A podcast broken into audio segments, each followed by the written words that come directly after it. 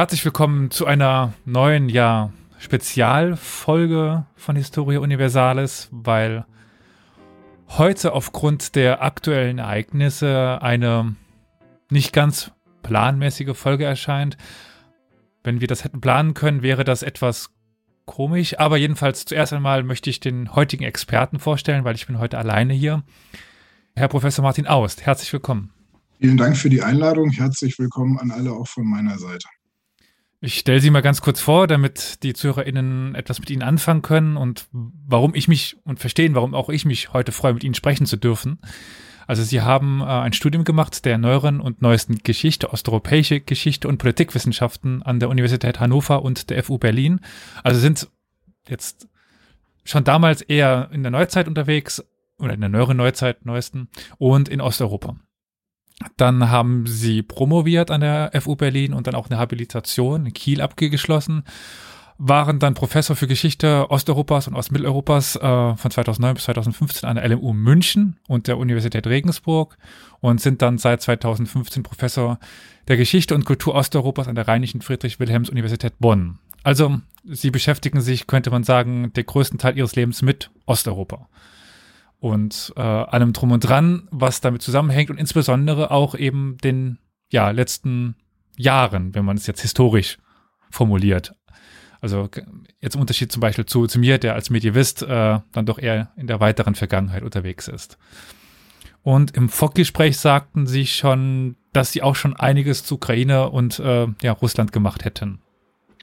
Dementsprechend die erste Frage, die ich an Sie hätte, weil wir starten heute quasi da, wo wir das letzte Mal aufgehört haben, also mit der Sowjetzeit. Und da anknüpfend die Frage, welchen Status hatte die Ukraine denn in der Sowjetzeit? Aus meiner Perspektive, der sich vorher noch nicht viel mit der Sowjetzeit be beschäftigt hatte, äh, war oder ist ja dieser Sowjetblock sowieso sehr einheitlich. Das ist die Sowjetunion, das ist alles ein und dasselbe, aber das war ja nicht so, oder? Ähm, äh, Sie haben vollkommen recht. Äh, die Sowjetunion äh, hat im, im Laufe der sieben Jahrzehnte, die sie existierte, ihre Gestalt häufig gewandelt.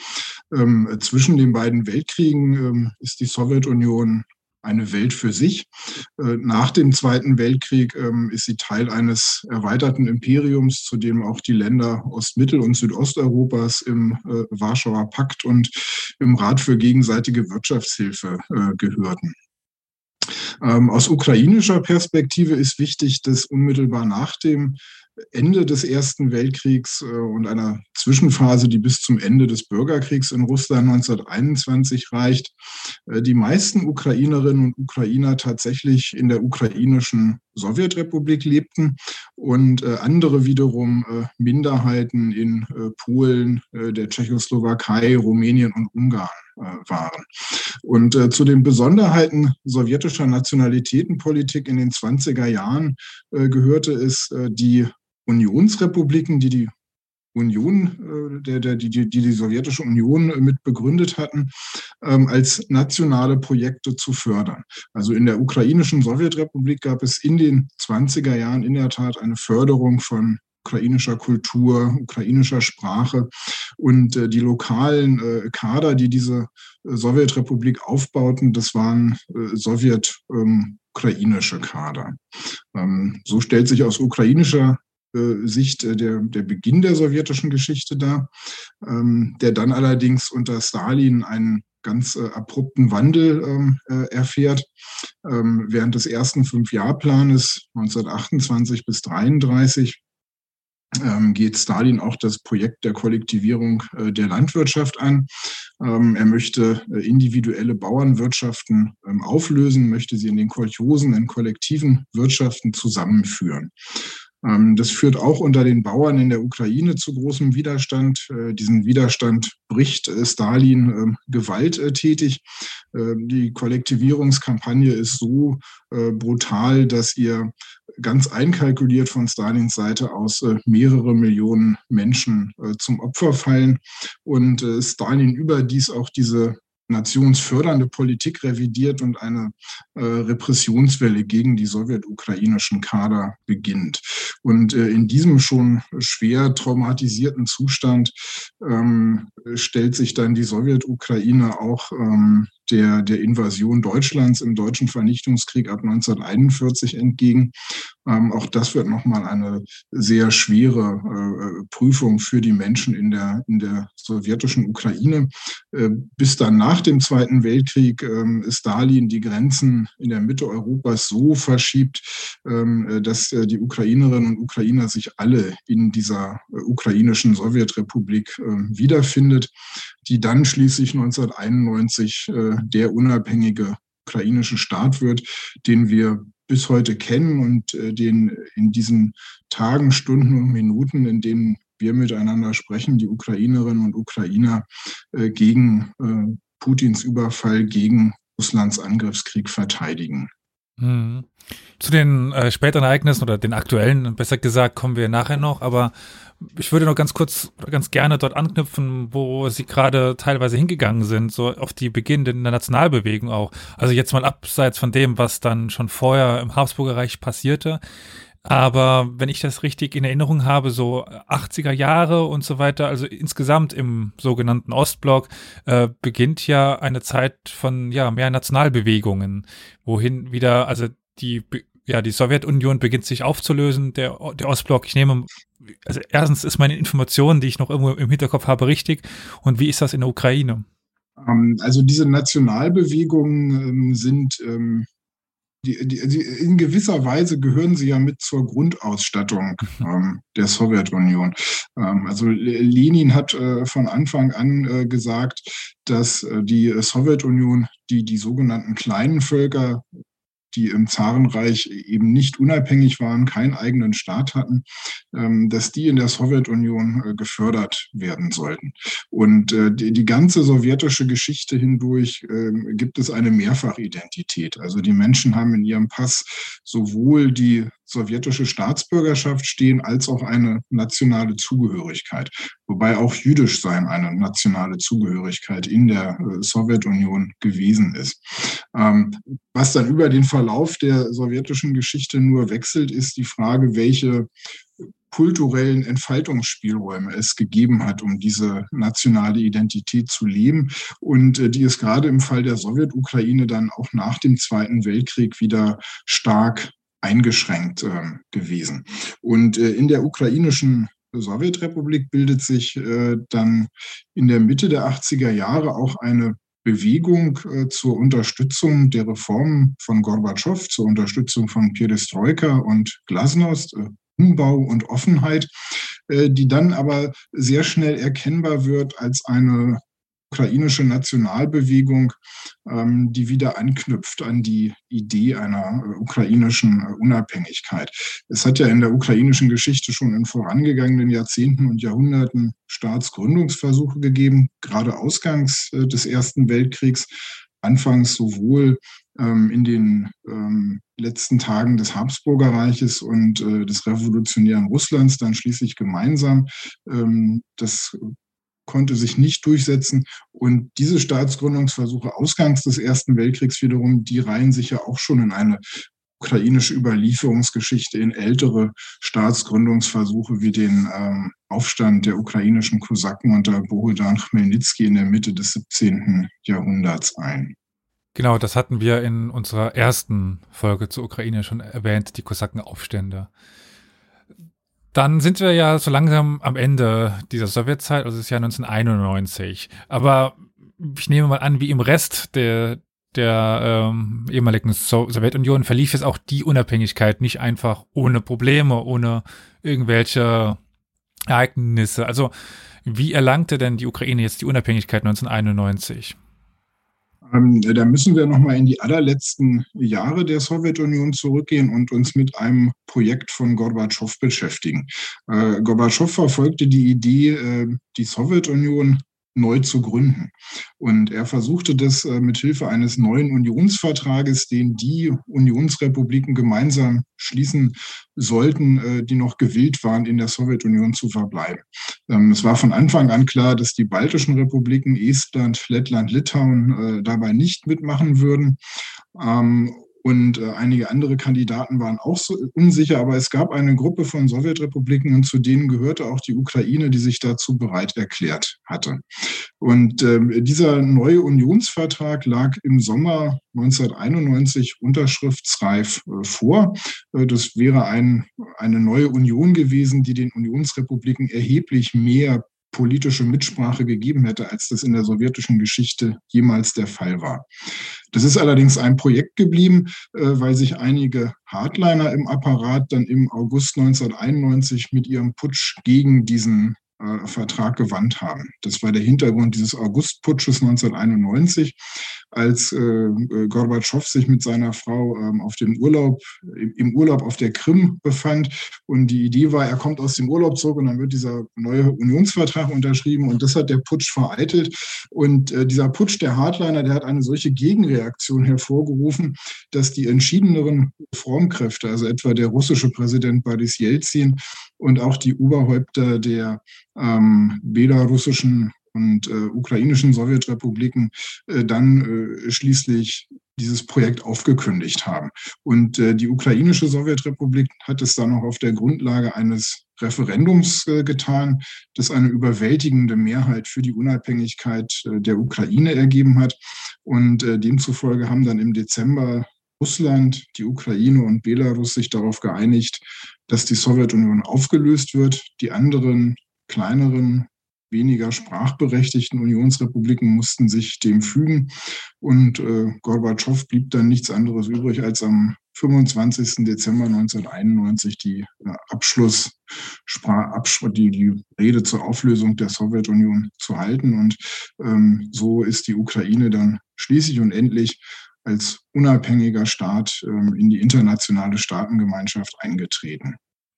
Ich glaube, mich zu erinnern, dass es ungefähr 90 Prozent waren, die für diese Unabhängigkeit ge gestimmt haben. Also eine sehr, sehr überzeugende Mehrheit. Ja, die, diese Zahl habe ich auch im Kopf. Ich, ich meine mich zu erinnern, dass es 91 Prozent gewesen sind. Ich habe es jetzt vor der Aufnahme auch nicht nachgeguckt. Ähm, ähm, nehmen wir mal an, da wir beide diese Zahl im Kopf haben, dass das annäherungsweise stimmen wird. Und äh, die äh, Zustimmung ist jedenfalls überwältigend groß äh, geworden mhm. gewesen. Also man kann sagen, dass ein, ein, ein ganzes Land sich da sehr einstimmig geäußert hat. Aber Sie hatten ja schon erwähnt, dass während der Zeit von äh, Stalin die Grenzen der Ukraine auch immer wieder verändert worden sind, damit am Ende dann quasi alle Ukrainer innerhalb der ukrainischen Grenzen gelebt haben.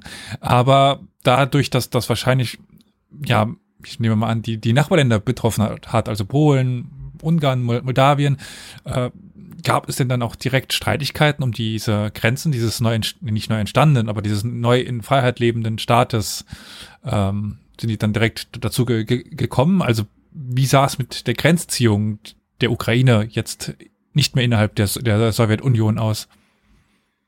Ähm, Sie meinen dann nach 1991? Genau. Ähm, also im, im, im Westen sind diese Grenzen dann unstrittig gewesen. Also da hat man sich auf das ähm, Prinzip der, der, der Charta von Helsinki 1975 ähm, berufen, äh, das ja Grenzen in Europa äh, schützt. Und äh, eigentlich gilt das auch für die Grenze zwischen ähm, der Ukraine und Russland. Ich kann mich erinnern, dass es da im, im Einzelnen äh, zur russisch-ukrainischen Grenze wie man mal wieder Berichterstattungen in den 90er Jahren gegeben hat. Das ist dann aber auch nochmal äh, eigentlich doppelt völkerrechtlich fixiert worden. Zum einen im äh, Budapester Memorandum 1994, ähm, in dem die Ukraine sich äh, verpflichtet hat, ihr sowjetisches Atomwaffenarsenal an Russland abzugeben und äh, die Garantiemächte des Budapester Abkommens, Russland, äh, die USA und äh, Großbritannien, der Ukraine ihre territoriale Integrität und ihre Souveränität garantiert haben. Und der zweite wichtige Vertrag ist der ukrainisch-russische Freundschaftsvertrag von, von 1997, der auch nochmal ein Bekenntnis zu den Grenzen ähm, der Ukraine enthält. Ja, dieser äh, Atomwaffen, der, der Budapester Vertrag wird ja momentan nochmal sehr aktuell, dadurch, dass äh, Russland ja behauptet, dass, oder Putin behauptet, dass äh, die Ukraine Atomwaffen haben möchte wieder. Aber das ist jetzt eine ganz andere Linie, da sind wir noch gar nicht. Aber ähm, wenn ich Sie jetzt richtig verstanden habe, mit den anderen Nachbarländern gab es jetzt erstmal keine großen, keine großen Konflikte. Nein, nein, nein. Ähm, also es hat zwischen äh, Polen und der Ukraine ähm, erinnerungskulturelle äh, Konflikte gegeben. Ähm, es gibt ähm, gewaltsame Phasen in der polnisch-ukrainischen Geschichte im, im 20. Äh, Jahrhundert. Ähm, das sind aber erinnerungskulturelle Konflikte, geschichtspolitische Konflikte, ähm, die, nie, die sich nie zu ähm, Grenzstreitigkeiten oder anderen politischen Animositäten radikalisiert haben. Mhm. Liebe ZuhörerInnen, ich würde mich ganz kurz aus dem Schnittchen melden. Und zwar haben wir nicht nur Kofi als Möglichkeit, uns zu unterstützen, nein, wir haben auch eine IBAN eingerichtet, an die ihr Geld überweisen könnt. Geld, mit dem wir dann diesen Podcast verbessern können, mit dem wir unsere laufende Kosten decken können und ja, einfach dafür sorgen können, dass dieser Podcast weiter existiert und weiter Folgen produziert. Vielen Dank. Vielen Dank an alle, die es schon tun und alle, die es tun werden die Ukraine war ja eigentlich schon auch im Zarenreich extrem wichtig für Russland oder für die, so für die Sowjetunion dann, sei es zum Beispiel als Militärhafen, äh, als äh, Werftort, also die, die ukrainischen Werften für die russische Flotte extrem wichtig. Welche äh, geostrategische Rolle spielt denn auch heute noch die Ukraine oder die ukrainischen äh, Regionen für Russland? Ähm, also die Ukraine hat äh, in der Tat sehr viel Bedeutung in, in mehreren äh, Dimensionen. Also das fängt an mit ihrer äh, geografischen Lage, ähm, mit, mit der sich weit erstreckenden ähm, nördlichen Schwarzmeerküste. Ähm, das ist eine äh, geostrategische Bedeutung. Äh, die Ukraine ist ein großer ähm, Agrarproduzent, äh, der viel Weizen und Getreide exportiert. Darin liegt auch heute eine wichtige Bedeutung der Ukraine.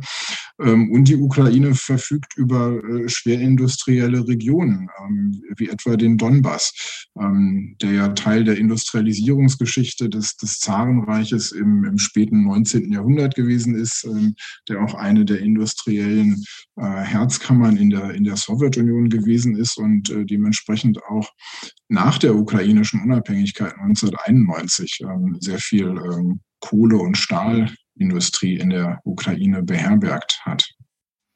Also quasi zweigleisig könnte man hier argumentieren. Also die äh, Schwarzmeerküste als Hafen, auch Sevastopol müsste ja auch einer der größten russischen Hafen gewesen sein für das Militär, obwohl es in ukrainischer Hand war. Äh, das, ja, das ist vollkommen richtig. Also Sevastopol ist ein ganz wichtiger ähm, sowjetischer Flottenstützpunkt gewesen. Äh, die Ukraine und Russland haben sich nach 1991 darauf geeinigt, äh, sich diese Flottenbasis ähm, zu teilen. Ähm, auch das ist vertraglich mit äh, einer beschränkten Laufzeit vereinbart worden. Und noch kurz vor dem Maidan von 2013, 14 ähm, ist dieser Vertrag auch auf mehrere Jahrzehnte verlängert ähm, ähm, worden. Hm. Und ich nehme jetzt mal an, dass diese beiden Aspekte wichtig sind für das, was momentan passiert für, für Putin. Also einerseits der Donbass als wirtschaftlich, wenn man sich, glaube ich, die äh, wirtschaftlichen Karten nebeneinander legt von, von Russland und der Ukraine, ist der Donbass, also nach wirtschaftlicher Entwicklung und, und Leistung, ist, ist der Donbass einer der, der stärksten Regionen überhaupt äh, und würde jetzt rein in einem luftleeren hypothetischen Raum reingesprochen, Russland extremes wirtschaftliches Potenzial zuführen. Und ja, nehme mal an, auch dass das ganz viel äh, innerhalb des ähm, der, der äh, Pläne einnimmt also wenn man fragt, was bedeutet die Ukraine ähm, Putin, welchen Stellenwert mhm. nimmt sie in seiner Politik und seinen Handlungen ein, ähm, dann haben wir es, glaube ich, mit einer sehr äh, komplexen und äh, facettenreichen Geschichte zu tun, ähm, die sich in den letzten Monaten aber in Putins Kopf äh, sehr stark auf einen Aspekt verengt hat. Ähm, also zum einen gibt es ähm, das Erbe der, der russisch-ukrainischen ähm, Geschichte. Das ist ja ein sehr enges äh, Verhältnis, das von, von Nähe, von Austausch, aber auch von Konflikt gekennzeichnet ist. Äh, Russisch und Ukrainisch sind beides äh, ostslawische Sprachen. Ähm, es gibt sehr viele Familienverbindungen über die Staatsgrenzen Russlands äh, und der Ukraine ähm, hinweg. Also es gibt eine ausgesprochene emotionale, familiäre Ehe. Es gibt diese äh, gemeinsame, geteilte ähm, Geschichte. Das ist eine Dimension. Ähm, in dem Maß, in dem äh, Putin äh, die Herrschaft in Russland immer stärker zentralisiert und auf seine Person zugeschnitten hat, äh, sie zur persönlichen Bereicherung und äh, zur Bereicherung seiner neuen Elite äh, genutzt hat und Demokratie und Meinungsfreiheit, was es ja mhm. Zu Beginn seiner Präsidentschaft in Russland alles gegeben hat, eingeschränkt hat. Ähm, äh, umso stärker ist äh, aus seiner Perspektive auch die Gefahr geworden, dass Demokratie in Recht und Rechtsstaatlichkeit in der Ukraine ähm, womöglich einen, einen Ansteckungseffekt in äh, Russland haben können. Das ist eine, eine zweite Dimension. Und äh, dann gibt es drittens ähm, eine sicherheitspolitische Dimension. Ähm, also Putin hätte die Ukraine gerne für sein äh, Projekt einer Eurasischen Wirtschaftsunion äh, gewonnen, ähm, die perspektivisch auch ein größeres äh, politisches Integrationsprojekt werden könnte. Ähm, und vor dem Hintergrund hat Putin das mit Sorge betrachtet, dass die Westorientierung in der Ukraine sowohl Richtung Europäischer Union als auch Richtung NATO ähm, gestiegen ist. Äh, wobei man an der Stelle gleich sagen muss, dass die äh, gerade in den letzten Jahren, seit 2014, gestiegene Zustimmung zu einem NATO-Eintritt der Ukraine der ja momentan auch ein Verfassungsziel der Ukraine ist, ähm, wiederum auf Putins eigene Handlung zurückgeht. Also wenn wir in die Ukraine der 90er Jahre zurückschauen, da hat es nie eine Mehrheit für eine NATO-Orientierung der Ukraine gegeben. Ähm, das ganz weit verbreitete Selbstbild der Ukraine war eine, eine Brücke zwischen West und Ost, äh, zwischen Europäischer Union und äh, russländischer Föderation zu sein. Ähm, das hat Putin selber zunichte gemacht mit seiner Annexion der Krim, äh, mit dem nicht erklärten Krieg ähm, im, im Donbass. Wenn wir uns jetzt fragen, was sind eigentlich die Motive Putins für diesen Überfall auf das Nachbarland Ukraine vom 24. Februar 2022, ähm, dann sind die Reden, die er im in den Tagen unmittelbar davor und äh, dann auch am 24. Februar selber gehalten hat, sehr aufschlussreich. Da spricht er gar nicht mehr über Diplomatie, er spricht auch nicht über Strategie, er spricht nur noch über seine Sicht der Vergangenheit. Äh, dieser Mann ist erkennbar auf einer historischen Mission.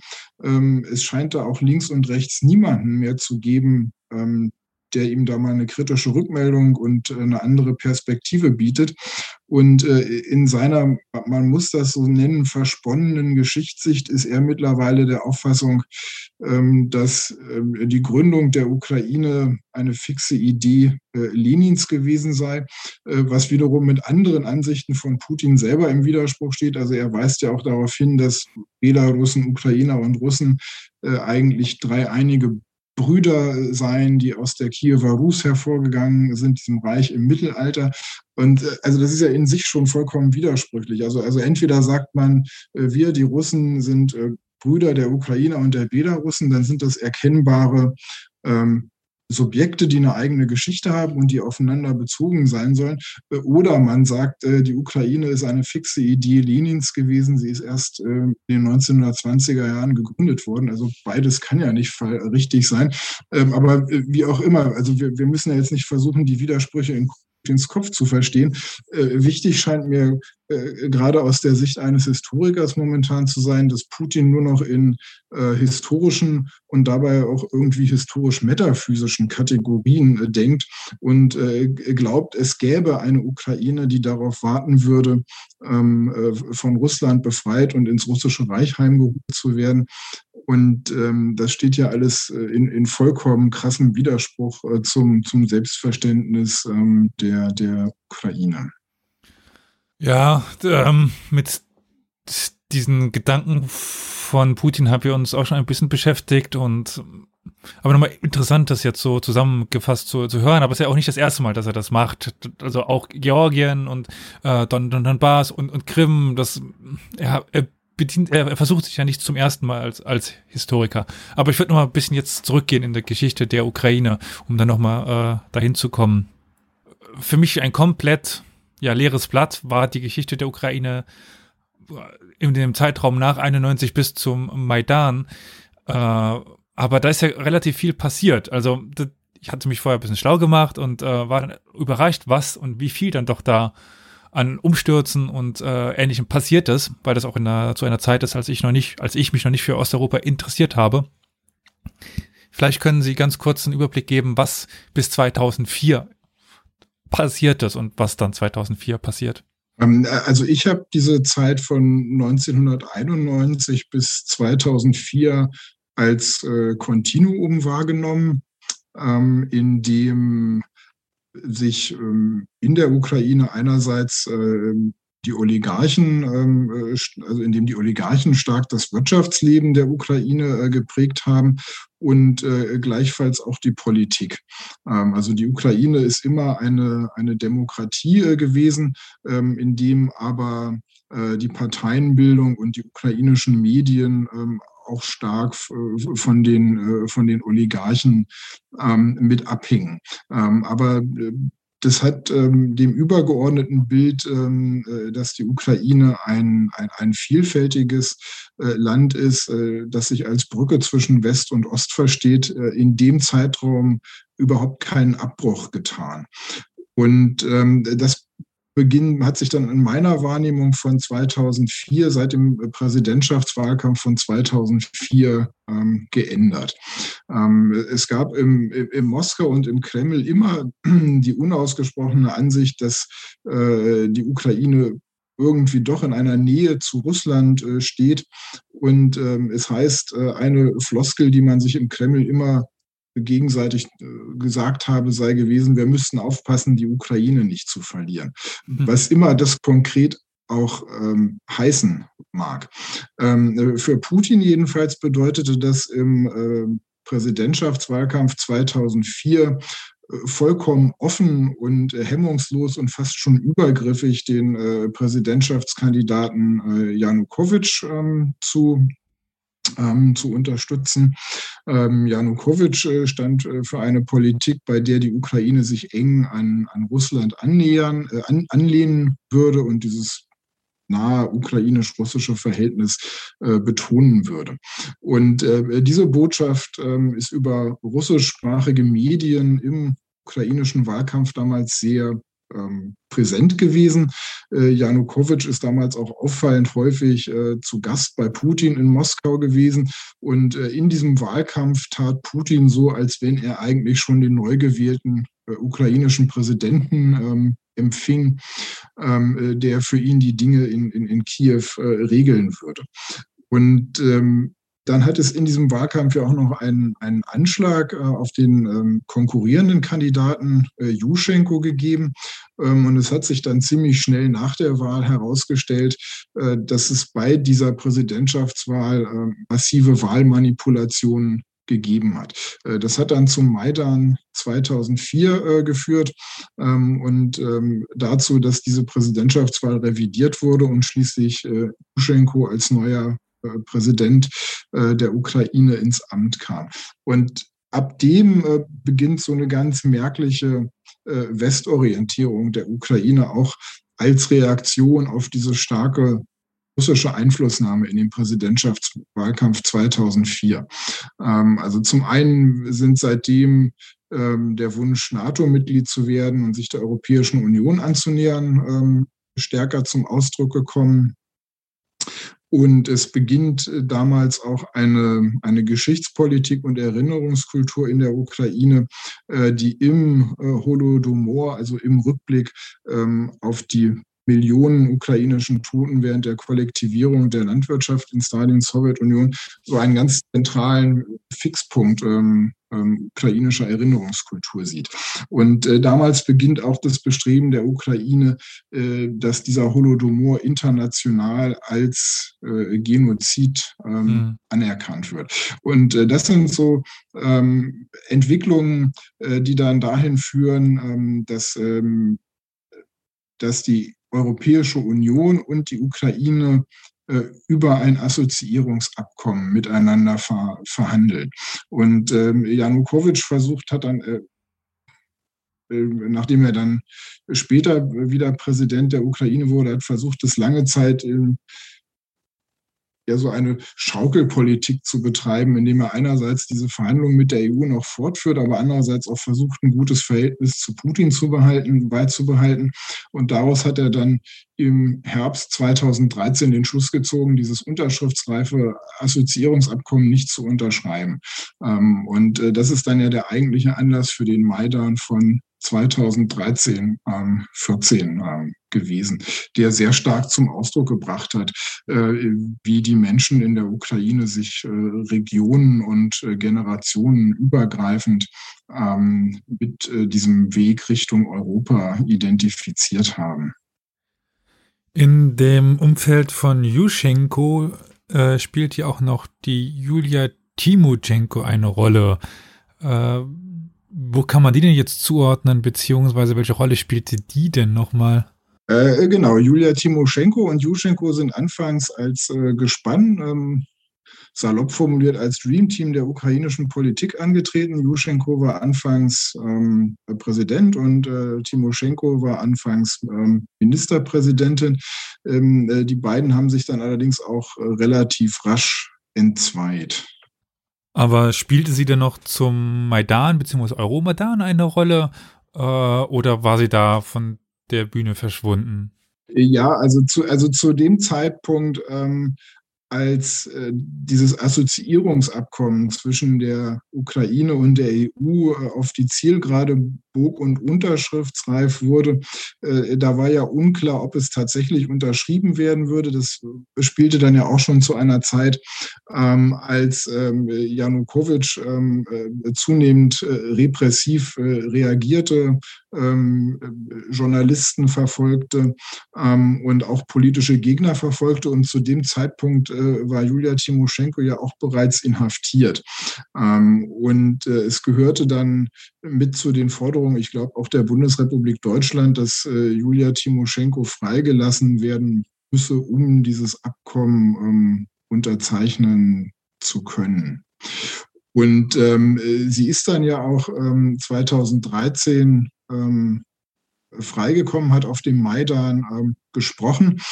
Aber äh, die politische Entwicklung war zu dem Zeitpunkt dann eigentlich schon über sie ähm, hinweggegangen. Also ähm, äh, sie gehörte dann eigentlich nicht mehr zu denjenigen, die ähm, die politische Entwicklung maßgeblich an der Spitze noch hm. äh, fördert und, und vorangetrieben haben.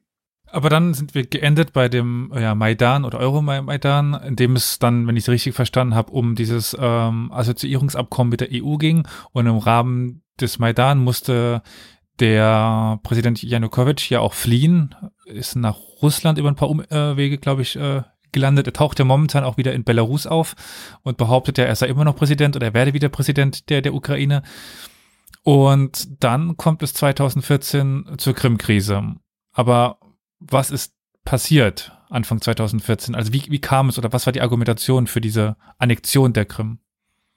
Ähm, also da haben wir es auch mit einer mehrschichtigen ähm, Argumentation von Putin ähm, zu tun. Ähm, also es gibt in diesem Assoziierungsabkommen, das äh, die Ukraine nach dem Maidan ähm, dann mit der EU unterschrieben hat, auch einen Passus, ähm, der aussagt, dass beide Seiten über Formen militärischer Kooperation nachdenken würden. Ähm, das ist aus Putins Sicht ähm, ähm, Punkt, der die in seinen Augen die Befürchtung äh, nährt, äh, dass dort auch eine Annäherung zwischen der Ukraine und äh, der NATO erfolgen ähm, könnte. Ähm, Und das ist für ihn ja immer, wenn er über die Ukraine gesprochen hat, äh, ein großer Punkt gewesen. Mhm. Ähm, in der Rede, die er dann an dem äh, Tag gehalten hat, ähm, als er, wie er das in der offiziellen russischen Terminologie heißt, ähm, die Krim auf Bitten dieses gefakten Referendums als Teil der russländischen Föderation erklärt hat oder wie wir kurz und bündig sagen, als Russland die Krim annektiert hat. Äh, da hat er ja eine Rede gehalten, in der auch die Geschichte schon eine große Rolle gespielt hat. Äh, da hat er darauf verwiesen, dass angeblich der ähm, äh, Fürst von Kiew, ähm, Wladimir, ukrainisch Volodymyr, dass dessen Taufe ja 988 auf der Krim ähm, erfolgt sei. Und insofern hat Putin auch darauf abgehoben, dass äh, also auch die Krim, die die Wiege des Christentums Russlands äh, und der russischen äh, Staatlichkeit sei und für Russen eine Bedeutung hätte wie, wie der Tempelberg in der, in der, in der israelischen, in der jüdischen hm. Geschichte. Ähm, also, auch, also auch da überlagern sich schon ähm, mehrere, ähm, mehrere Aspekte. Also einerseits hm, russisch überpatriotisches ähm, Geschichtsbild und auf der anderen Seite aber auch ähm, geostrategische Aspekte. Ähm, denn eins ist natürlich klar, also in dem Moment, in dem äh, Putin einen Teil der Ukraine annektiert, ähm, hat die Ukraine einen Territorialkonflikt und Staaten mit einem Territorialkonflikt können nicht äh, Mitglied der NATO werden.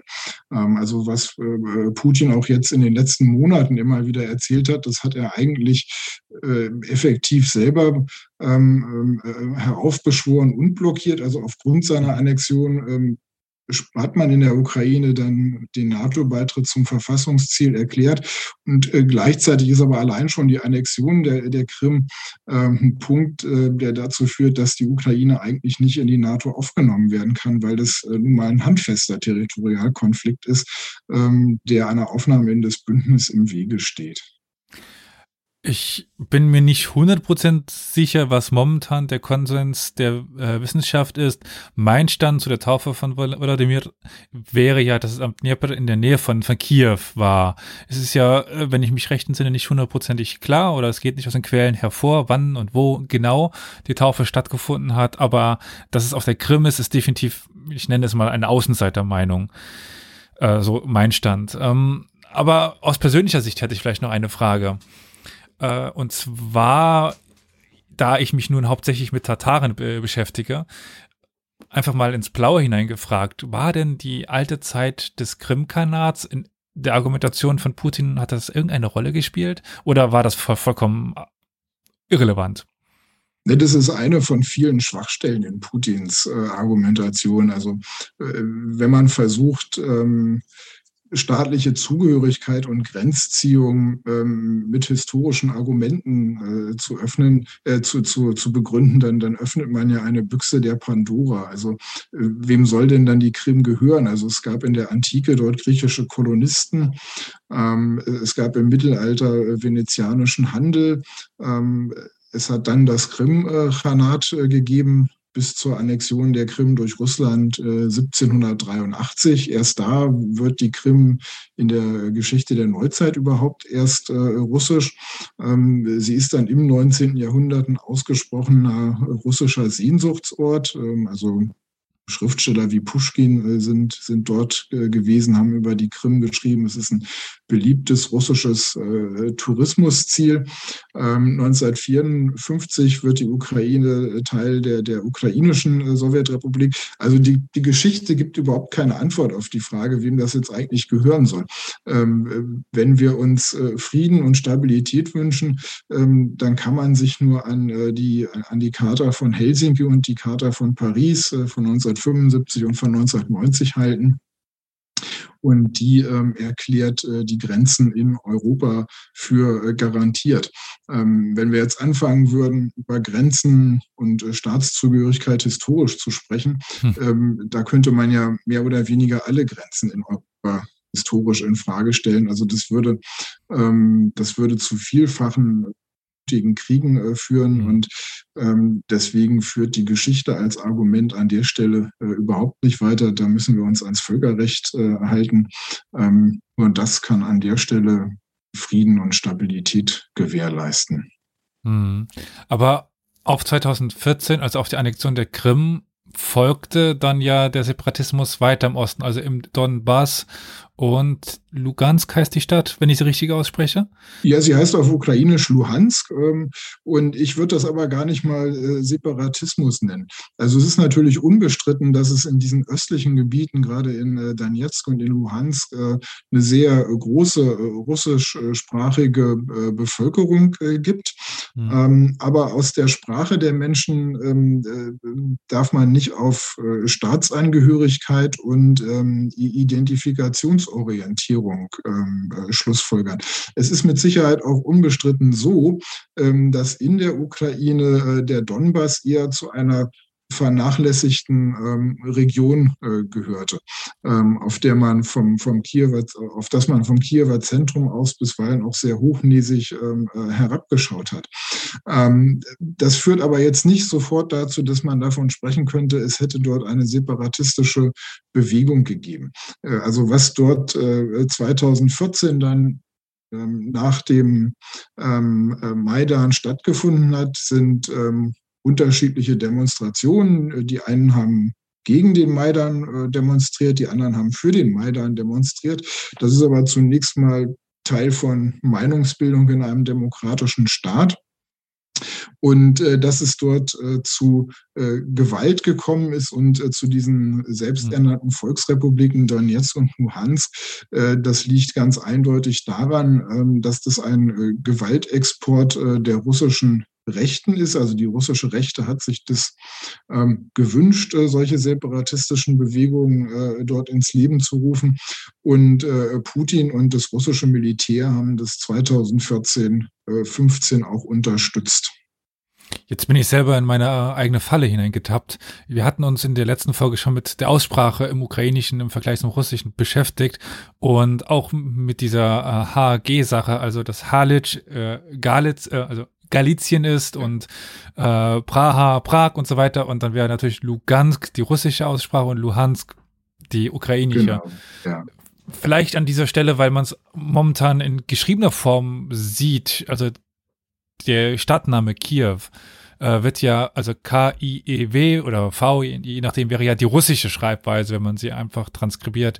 Ähm, jetzt äh, aktuell sieht man ja ganz häufig dann K-Y-I-V. Äh, ändert das auch was in der Aussprache? Oder kann man weiter Kiew sagen?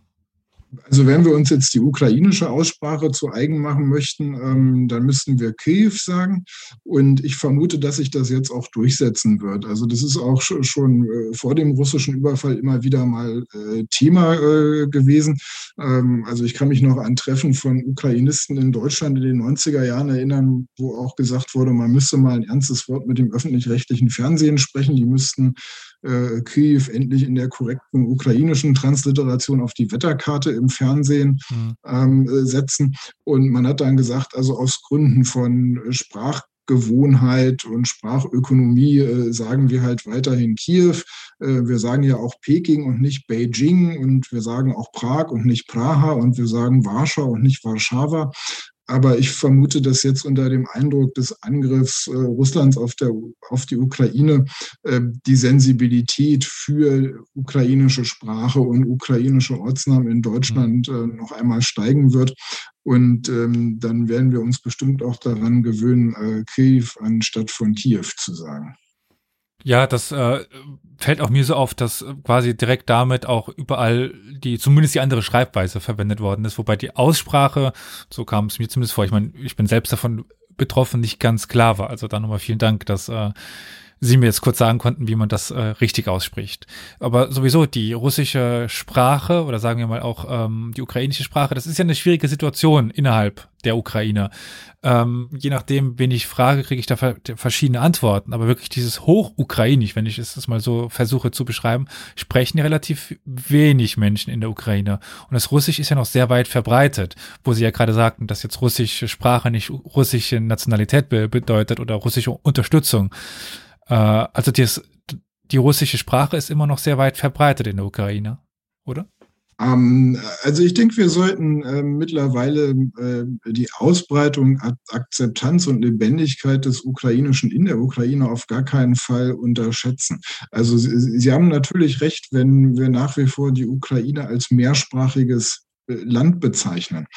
Ähm, und man hört da in der Tat recht unterschiedliches. Also ich habe bei meinen letzten Besuchen in, in, in Kiew 2000 ähm, 2018 und 2020 die Stadt auch als, als ausgesprochen mehrsprachig ähm, empfunden. Und äh, die Alltagskommunikation war damals auch auf Russisch noch vollkommen unproblematisch. Ähm, gleichzeitig war es aber hörbar und erkennbar eine, eine zweisprachige Stadt. Und ähm, ich habe aber auch äh, gehört und zur Kenntnis genommen, ähm, dass gerade nach 2014 ähm, äh, viele Menschen in der Ukraine, die anfangs aus Bequemlichkeit noch weiter Russisch gesprochen haben, um ihrer äh, Karrierechancen willen ähm, sich äh, zusehends auch Mühe um ihr Ukrainisch gegeben haben. Ähm, also diese, diese Sprache ist als Landes- und als äh, erste Sprache äh, vollkommen etabliert. Und ähm, ich denke, es wird ein Effekt des jetzigen Angriffs mhm. Russlands sein, dass diese Mehrsprachlichkeit wahrscheinlich abnehmen wird und äh, sich nochmal zugunsten des Ukrainischen ähm, verschieben wird. Das kommt mir sehr bekannt vor aus Georgien, äh, wo ich auch schon Kontakt zu hatte und die Leute meinten, sie hatten alle Russisch in der Schule, konnten alle Russisch und jetzt weigern sie sich, es zu sprechen, auch wegen des Angriffes 2008. Also ganz ehrlich, ja, ähnlich. Ja, wo, wobei man im Moment in den sozialen Medien ja auch äh, nachverfolgen kann, ähm, äh, was für ein Vorteil äh, das dann wiederum für die Ukrainerinnen und Ukrainer ist, eben doch Russisch sprechen zu können. Äh, denn diese ganzen äh, Bilder von russischen Soldaten, die jetzt in der Ukraine auf Russisch angesprochen werden, und mit der Frage konfrontiert werden, ähm, was glaubt ihr eigentlich, was ihr hier macht? Wo, wozu seid ihr eigentlich da? Ähm, das hat, glaube ich, auch durchaus, also auf der moralischen Ebene, einen sehr entwaffnenden ähm, Moment.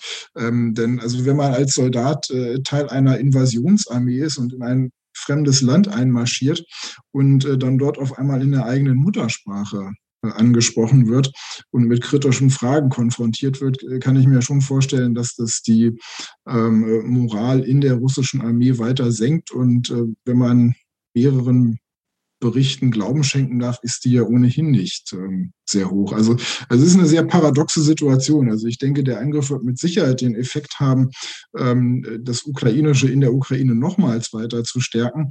Äh, gleichzeitig hat die Russischsprachigkeit im Moment dieses Überfalls auch einen sehr großen ähm, äh, Vorteil, weil äh, die Ukrainerinnen und Ukrainer die Invasionsarmee direkt auf Russisch konfrontieren und ansprechen können.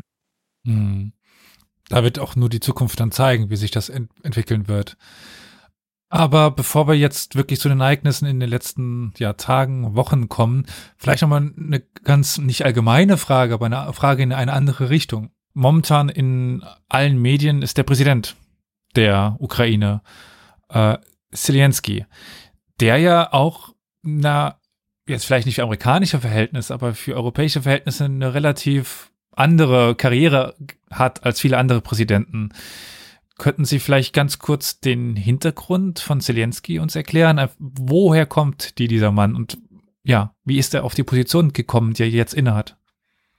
Also Zelensky ist von äh, äh, Berufswegen her äh, Schauspieler und äh, Komiker, er ist auch Comedian. Ähm, und er ist uns ja allen auch momentan aus dem Fernsehen bekannt, weil äh, diese Serie äh, Diener des Volkes, also die stand ja schon Anfang des Jahres in der Mediathek von Arte. Und ich glaube, auch jetzt gibt es noch Mediatheken, in denen man sie sich äh, anschauen kann in Deutschland, wenn ich äh, richtig informiert bin. Ähm, also er kommt aus der, aus der Film- und äh, Unterhaltungsbranche ähm, und ähm, ist im äh, Präsidentschaftswahlkampf als äh, Gegenkandidat äh, zu, zu Poroschenko aufgestellt worden. Und ähm, Präsidentschaftswahlen in der Ukraine ähm, sind häufig Wahlen gewesen, in denen sich ähm, die Unzufriedenheit mit dem Amtsinhaber darin niedergeschlagen hat, dass dann ein Gegenkandidat äh, gewählt wurde, äh, den man anfangs gar nicht so auf dem Schirm hatte. Und äh, so ist auch Zelensky als äh, politischer Novize vollkommen unerwartet in dieses Präsidentenamt ähm, eingezogen und äh, gewinnt aber gerade jetzt im, im, im, Vorfeld und während dieses Angriffs äh, Russlands ähm, in atemberaubender Geschwindigkeit an, an, an politischer ähm, äh, Statur. Mhm. Ähm, er, er vermittelt zum einen äh, den Menschen in seinem Land ähm, Zuversicht und äh, Standfestigkeit in diesen äh, schwierigen Stunden. Ähm, er hat, also da kommt ihm dann diese Ausbildung als Schauspieler doch wieder zugute. Er hat ähm, sehr eingängliche und klare Videobotschaften an die eigene Bevölkerung äh, gerichtet, ähm, mindestens im Tagestakt in den ersten Tagen ähm, des Angriffes, äh, häufig sogar morgens ähm, und abends. Ich bin jetzt gar nicht im Bild, ob das dieser Tage auch noch so ist. er versteht es sehr gut, die internationale Gemeinschaft ähm, anzusprechen. Also seine ähm, Videozuschaltung ins Europäische äh, Parlament ähm, hat ja auch dort äh, großen Eindruck gemacht. Ähm, auch alle übrigen äh, Staats- und Regierungschefs, äh, die mit ihm sprechen, bestätigen, dass äh, auch die, die Rede auf der Münchner Sicherheitskonferenz äh, war auch ein sehr starker Auftritt. Ähm, und was dann noch besonders stark ist, ist die Art und Weise, wie er sich in Videobotschaften an die Menschen in Russland wendet. Also auch da kommt ihm wiederum das Russische zugute. Er spricht auf äh, Russisch in diesen Videobotschaften die russische Bevölkerung an und sagt ihr, wir wissen, dass das ein Krieg Putins ist. Äh, wir verteidigen uns gegen Putins Aggression. Äh, wir haben keinen Konflikt ähm, mit den gewöhnlichen Menschen in Russland. Und wir appellieren an die Menschen in Russland, sich gegen diesen äh, Angriffskrieg zu, zu erheben. Ähm, also der, der langen Rede kurzer Sinn, ähm, ähm, sehr viel Führungsstärke, eine sehr klare Kommunikation, ein hohes Maß an Menschlichkeit. Und das kontrastiert ja auf der, auf der Inszenierungsebene von Politik ganz auffällig mit dem Bild, das, äh, das Putin dieser Tage äh, abgibt, mhm. der also diesen ähm, veralteten, ähm, erstarrten, ergrauten, einsamen äh, Diktor, Diktator ähm, in der Bildsprache ähm, abgibt, ähm, der jetzt ähm, diesen Wahnsinnskrieg vom Zaun gebrochen hat. Das hat mich persönlich auch sehr überrascht, dass also Putins Russland den Internetkrieg verliert. Also das, dies, das russische Regime, das seit Jahren den Westen mit Bots, mit äh, Internetkrieg ähm, überzieht und verliert gegen die Ukraine. Das hat mich persönlich sehr überrascht, wie unvorbereitet die dort waren und wie sehr sie jetzt auch restriktiv einschreiten mussten. Super interessant. Ne? Eine mir nahestehende Person hat auch eine russische Telefonnummer, die sie sehr selten benutzt. Das hat sie WhatsApp angemacht und bekommt dort von irgendwelchen nicht ihr bekannten Nummern Nachrichten zugeschickt über den Krieg, wo dann auch drin steht, ähm, ja, der, der Westen zwingt uns dazu und ähm, ach, jetzt habe hab ich wieder den Namen vergessen, der ehemalige Präsident der, der Ukraine, äh, Timoschenko? Nein. Janukowitsch meinen Sie? Genau, Janukowitsch äh, sagt, ähm, der Westen wird uns das noch bezahlen müssen und so weiter. Also sie versuchen, diesen IT oder diesen Krieg im Internet zu, zu führen und den, den Informationskrieg zu, zu gewinnen, aber sie sind ja heillos mit der Situation überfordert und müssen, können halt eigentlich nur noch damit antworten, indem sie alles schließen. Auch sehr interessant, wie ich finde. Also so, insofern ähm, interessant so etwas sein kann. Ja, also zum einen äh, sagt das was über die Apparate. Also äh, Russland hat sich dann offenbar mit dem Internet allein als, ähm, als destruktiven Instrument für ähm, für Desinformation und Cyberwar ähm, beschäftigt, ähm, aber nicht mit einem Instrument, das man positiv nutzen kann, um andere für sich zu gewinnen. Mhm. Und dann hat es auch hier wieder sehr viel mit diesen beiden ähm, äh, Präsidentenfiguren zu tun.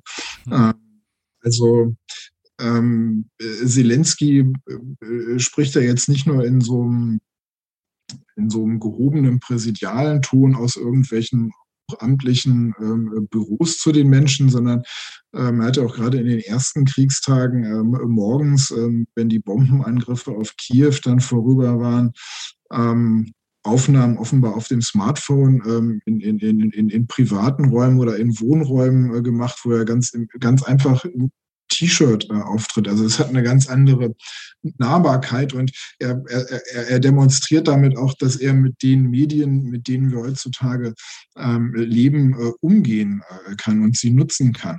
Äh, wohingegen es ja von Wladimir Putin heißt, dass dieser Mensch mit dem Internet und mit Smartphones äh, überhaupt nichts zu tun hat. Also das äh, hat immer wieder peinliche Anekdoten gegeben, wenn es äh, so inszenierte Treffen von Putin mit äh, Schulklassen gab und äh, Schülerinnen und Schüler dann Fragen stellten, die eben erkennbar aus dieser Welt der sozialen Medien stammten. Und die Jugend in Russland, die benutzt ja die gleichen sozialen Medien ähm, wie, wie der Westen auch. Und das ist eine Welt, äh, die Putin äh, überhaupt nicht kennt. Also ähm, der arbeitet mit äh, Live-Schalten, die sein ihm zur Verfügung stellt und arbeitet ansonsten mit Papierausdrucken und guckt Fernsehen.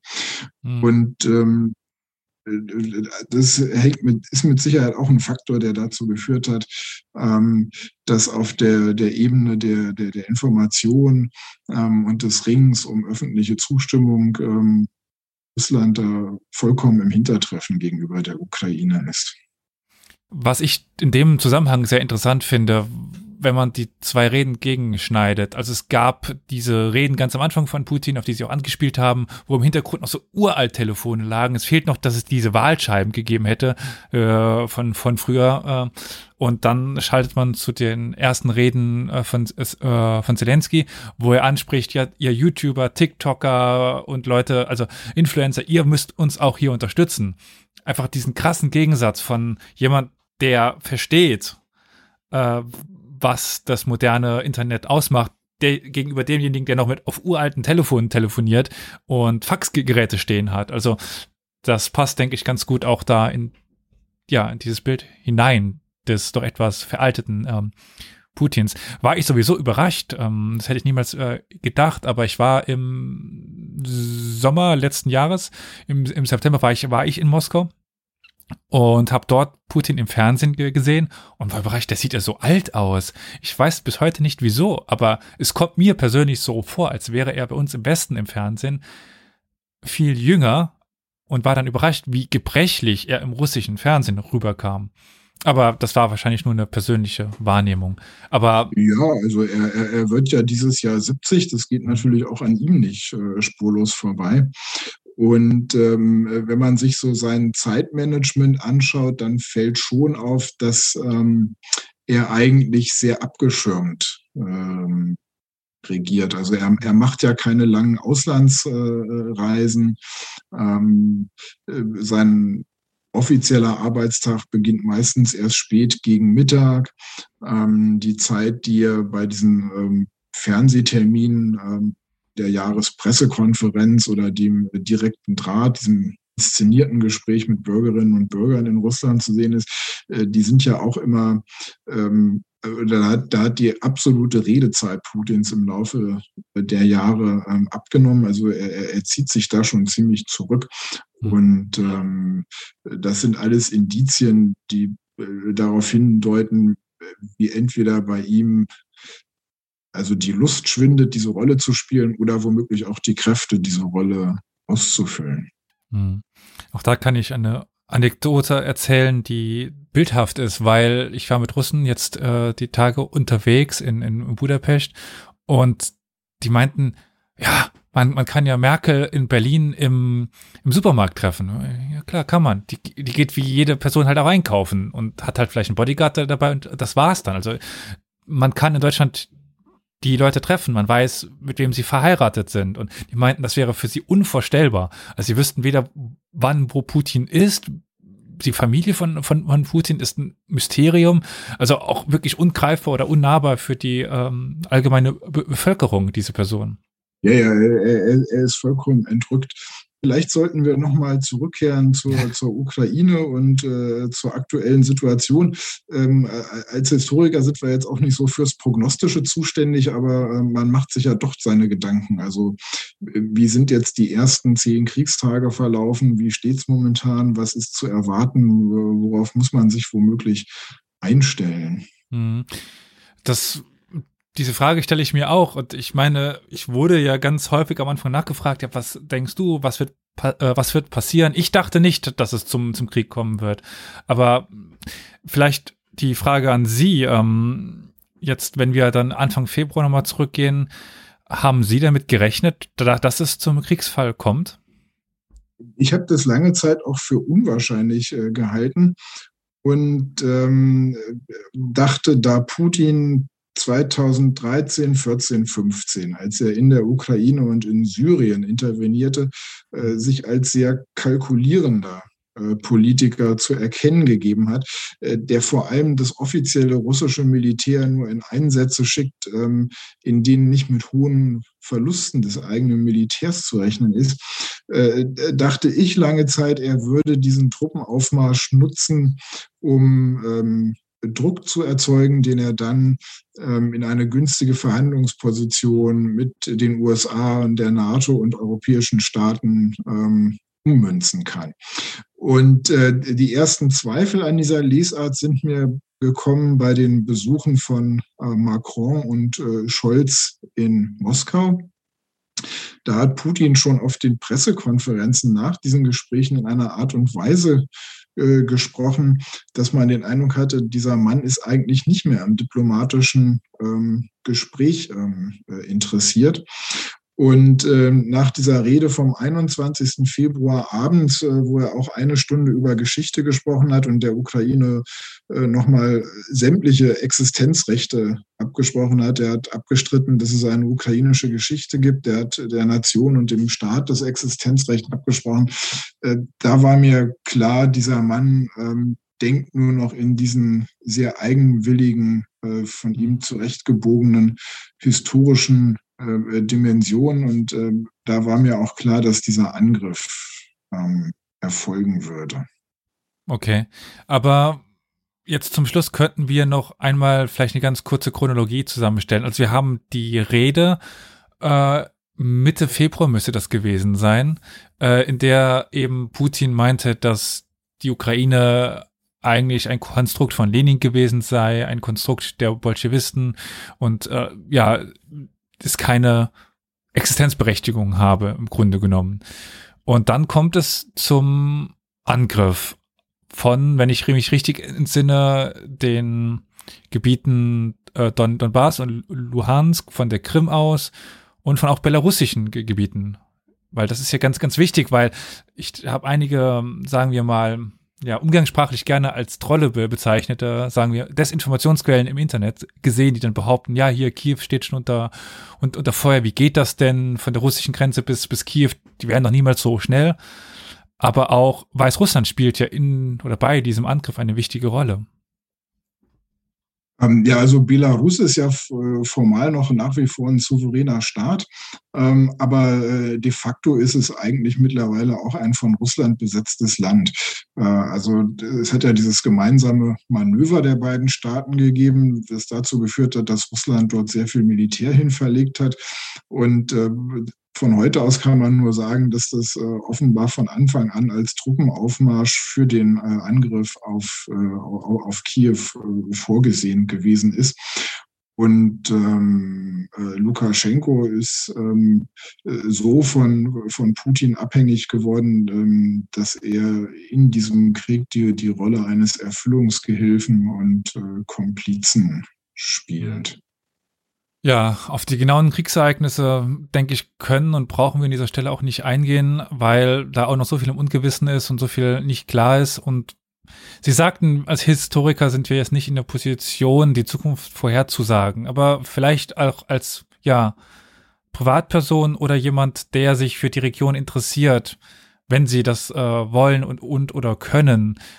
Wie denken Sie, wird dieser Konflikt sich entwickeln und was für eine Möglichkeit gibt es, ihn zu beenden, wenn Sie das beantworten wollen und können? Also wie gesagt, äh, das ist eigentlich nicht unser Metier als Historiker. Hm. Ähm, als äh, Zeitgenosse und Medienkonsument äh, kann man nur so ein paar allgemeine Einschätzungen und Beobachtungen wiedergeben.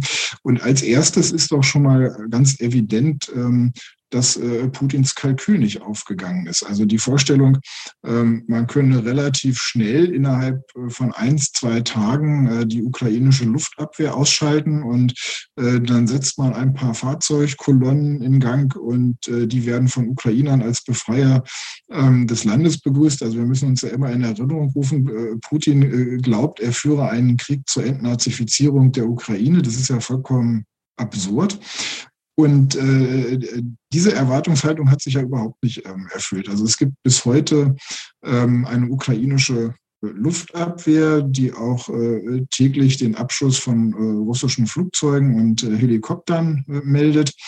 Ähm, es gibt mittlerweile zwei Städte, äh, die von russischem äh, Militär eingenommen sind, äh, Cherson und Mariupol. Ähm, aber Kharkiv und Kiew verteidigen sich ja bis heute. Also es ist zunächst mal zu beobachten, ähm, wie stark die Gegenwehr ähm, der Ukrainerinnen und Ukrainer ist, sowohl der Armee als auch der zivilen ähm, Bevölkerung. Und äh, das macht die Situation jetzt so unkalkulierbar. Also es sind ja auch sehr große Schwächen von, von Russlands Militär äh, erkennbar geworden in dieser bisherigen äh, Angriffsführung. Und äh, die große Frage ist, äh, wie das jetzt äh, in der Zukunft weitergeht. Also erkennbar ist ja schon, dass Russland jetzt darauf setzt, ähm, massive Bombardements und massiven Artilleriebeschuss gegen, ähm, gegen die Zivilbevölkerung und gegen Wohnviertel äh, einzusetzen. Ähm, das führt zu hohen zivilen Opfern, bringt aber Russland wiederum auch äh, keine militärischen ähm, äh, Vorteile. Also wenn wir uns etwas wünschen äh, dürften, dann hm. müssten wir uns wünschen, ähm, dass das eine, eine jener Geschichten ist, in der David gegen Goliath äh, erstaunlicherweise gewinnt. Ähm, und äh, solche Fälle hat es ja in der Geschichte schon gegeben. Also auch im russisch-japanischen Krieg 1904-5 oder im, im Winterkrieg gegen Finnland 1939-40 von der Sowjetunion. Ähm, das sind ja auch ähm, ist ja auch jeweils ein militärisches Fiasko für das Zarenreich und für die Sowjetunion äh, gewesen.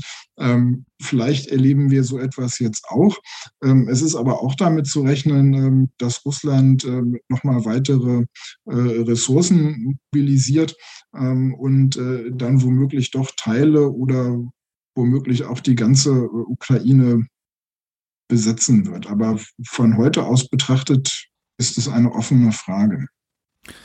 Ich habe dem letzt lesen dürfen, dass ja schon fast 90 Prozent des aktiven russischen Militärs sich in oder an der Ukraine befindet. Also viel mehr wäre nicht möglich, weshalb ja auch ein Plan steht oder dass er das Kriegsrecht ausruft und ähm, ja nochmal eine allgemeine Mobilmachung. Aber das führt jetzt hier an dieser Stelle alles zu, zu weit. Das wird die Zukunft zeigen. Und ja, vielen, vielen Dank Ihnen, dass äh, sie uns hier mitgenommen haben in die Geschichte der Ukraine seit 19, äh, hauptsächlich seit 1991 mit ein paar interessanten Ausreißern. Und ja, sie sind wahrscheinlich ähnlich gespannt, klingt in diesem Zusammenhang immer so unpassend, aber auch sie werden wahrscheinlich die nächsten Tage, Wochen, möglicherweise Monate äh, weiter die Nachrichten verfolgen und hoffentlich in, ja, im besten Fall in wenigen Wochen, Monaten auch wieder nach, nach Kiew reisen können. Ähm, ja, also herzlichen Dank nochmal für die Einladung und für unser Gespräch. Und ähm, äh, in der Tat, äh, da ich diesen äh, beiden Ländern meine akademische Karriere verdanke, äh, gibt es für mich seit dem 24. Februar nur noch ähm, ein Thema, das ähm, meine Aufmerksamkeit vollkommen fesselt. Dann hoffen wir, dass dieses Interesse bald nochmal friedlicher Natur sein wird. Auf Wiedersehen. Wollen wir hoffen. Auf Wiedersehen.